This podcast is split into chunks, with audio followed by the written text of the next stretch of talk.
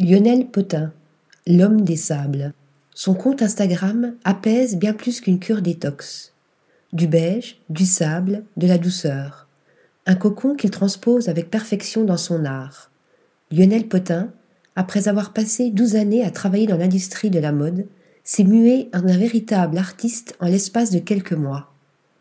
Sa marque de fabrique Le sable texturé qu'il intègre dans ses tableaux, leur donnant ainsi du relief tout en gardant une approche naturelle et en invitant à l'évasion. Il confiait dans une interview pour le blog Inside Closet en avril dernier s'être naturellement dirigé vers la décoration d'intérieur, mettant en exergue ses liens étroits avec la mode.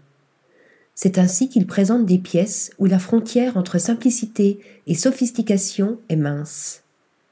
Le parfait mix and match du succès. Dernièrement, il s'est lancé dans une toute autre création, cette fois-ci immersive, pour laquelle il a recouvert tout l'intérieur de son atelier d'aluminium.